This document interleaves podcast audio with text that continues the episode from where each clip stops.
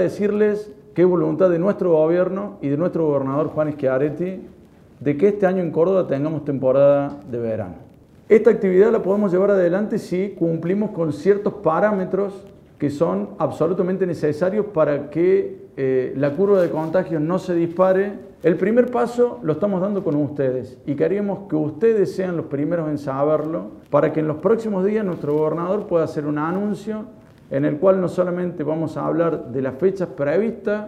para las distintas aperturas, sino también de algunos incentivos que vamos a tener para estas actividades que han tenido un parate muy importante desde el comienzo de la pandemia. En este sentido, nosotros estamos pensando que para la segunda quincena de noviembre podamos establecer que vuelva el turismo de las personas que tienen residencias o propiedades en destinos turísticos de nuestra provincia. Para fines de noviembre y principios de diciembre,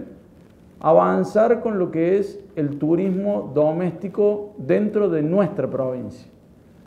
Para ser bien claro, es el turismo interdepartamental eh, para habitantes que vivan en la provincia de Córdoba un libre tránsito para los habitantes que vivan en la provincia de Córdoba. A partir del primero de enero, ya no solamente con residentes cordobeses, sino ya con turismo doméstico de todo el país